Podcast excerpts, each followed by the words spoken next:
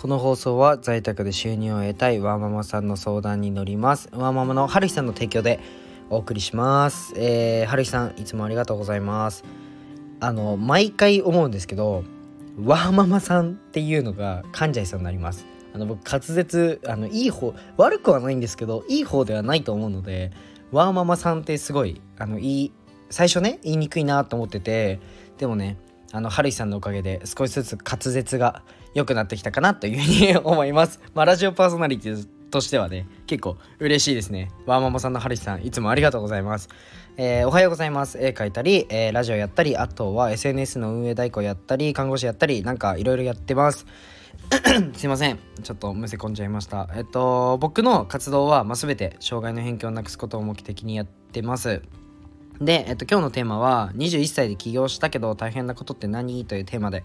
話していこうと思います。えっと、僕のラジオは、まあ、起業して学んだことだったり、うんと、障害者施設を立ち上げるまでの過程だったり、うん、僕の作品をどうやって届けるのっていう過程を発信していきます。1.2倍、2倍速で聞いてくれると嬉しいです。えっと、すいません。長いですよね。冒頭に入る前に一つお知らせがあります。現在ね、SNS 運営代行として、えー、活動しております。まあ、僕、私のスタイフやインスタを任せたいという方はね、ぜひご連絡ください。全力でサポートします。ということで本題に入るんですけど、今日は、ま、21歳で、えー、起業したけど大変なことって何？というテーマなんですけど、うん、大変なことってたくさんあって、まあ、集客の問題。あとは値段設定の難しさ。とか本当にたくさんあります。でその中でも、まあ、個人的に一番難しいなって思うところは、えーと、雇用の問題ですね、うん、雇用というと、まあ、雇うだけお金払うだけでしょって思うかもしれないんですけど、まあ、そこにはね、えーと、たくさんの苦労があります。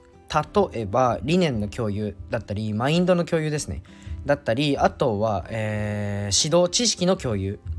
うん、うんうん。まあお金っていうのはなんだろうな、まあ、自分の中でうんまあどれぐらい稼いでどれぐらいをランニングコストに当てるっていうのはまあなんか大体計算すれば数字って出てくるじゃないですか。うん、で僕はそこよりも、まあ、理念の共有マインドの共有の方が難しいなと思ってます。で僕は実はねここも解決したくて、まあ、水面下で動いてることがあるんですけど、えー、それはメンバーシップ内で雇用を作ることです。はい、で少しね前に触れたんですけど僕の6月の目標まあ目標いっぱいあるんですけども6月でうん。中でもうんとすいません。6月の中で すいません。目標がまあいくつかあってその中の一つで、えっと、僕のメンバーシップ内でスマホ一つで、えー、っと1万円以上の副収入が得られる人が現れることです、えー、詳しくはねメンバーシップ内の、えー、鍵垢のインスタにて話すんですけど、まあ、僕にとってもえー、雇用の問題のまあ練習にもなるし、まあ、それで実際に副収入が得られる人がいたら、まあ、ウィンウィン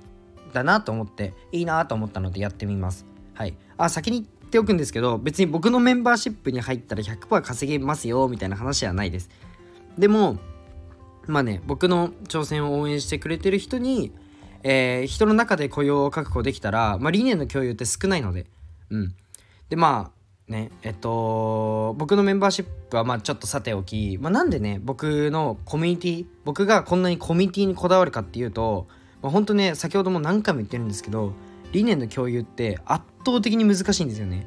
うん、理念の共有ができてないと、えっと、別のベクトルで進んでる人がいると仕事をすることってすっごい難くないですか？例えば、えー、一つのじゃあ競技があるとするじゃないですか。何でもいいです。なんかイメージしてください。今イメージしたのがサッカーなのかラグビーなのか野球なのか分かんないですけど、まあ、なんか一個競技スポーツですね。イメージしてほしいんですけどサッカー選手になりたいと思ってるやつと野球選手になりたいって思ってるやつが一つの競技やるのってめちゃめちゃ難しくないですか？今ねキックベースがあるじゃんって思った人はもう天才なのでもう黙っててください。黙って聞いててください。でも、えっと、サッカー選手になりたい人と野球選手になりたい人がえっと、一つの競技をで、えっと、例えば世界取るってなったらめっちゃむずくないですか？いやサッカーにでサッカー選手になりたいやつはサッカー選手で集まればいいじゃないですか。サッカー選手になりたい人で。で野球選手になりたい人は野球をやってる人で人を集めるべきじゃないですか。なんかスポーツだとそうなってるのにあのビジネスにおいてはそうじゃないんですよね。こうなりたいとかそういう目標がバラバラの中一つの会社になってるっていう。そんな感じでもう理念の共有とかも超大事なんですよ。うん、じゃあねえっとまあ理念の共有分かったよ。ひじりくん分かったよってみんな思ったと思うのでちょっと話を進めるとじゃあえっと、僕が法人化してえー、会社にしてから理念の共有ではなくてコミュニティをあらかじめ作って理念の共有ができできた状態のスタートにしたいなというふうに思ってます。ちなみにね、うんと、また僕のメンバーシップの話で申し訳ないんですけど僕のメンバーシップ内で偏見の目を持ってる人なんて一人もいません。もうこれは保証します。えー、それはね僕の夢は障害の偏見をなくすことだし、えー、世界で一番楽しい医療施設を作ることです、えー、その夢をね一つ、え旗にして作られたコミュニティで偏見を持つ人なんているわけがないですよね。でも実際に医療施設で働いてても偏見の目を持つ人はいるわけでまあこれは仕事だからなんか例えばなんですけど老人ホームとかうんまあ障害者施設でもそうですね。なんかそうあんまり僕は言いたくないんですけどうん自分の口から言いたくないんですけどなんだろうな。うん例えば気持ちが悪いとか、えー、なんか変とかなんかそういうのを普通に言う人っているんですよね。ただ金のためにやってるからみたいな感じで。でもまあうんまあそういう人もねまあいるのが、まあ、世の中だと思うのでしょうがないと思うんですけどでも僕そこ解決したくて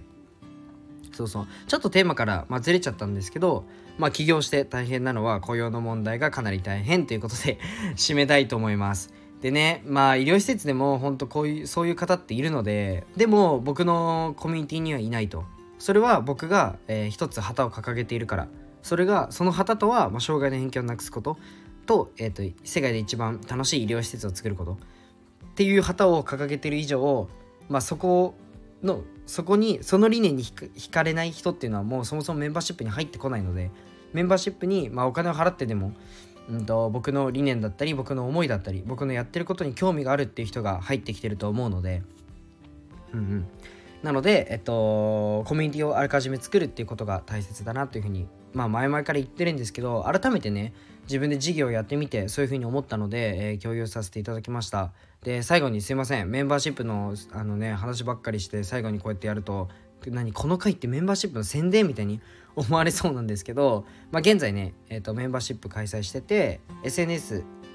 の、うんと、運営代行について最近は話しています。えっ、ー、と、インスタグラムの鍵垢で、えー、フォローさせていただきます。で、その鍵垢にてライブ配信投稿を行っているので、ぜひね、えー、参加してみてください。じゃあ、バイバイ。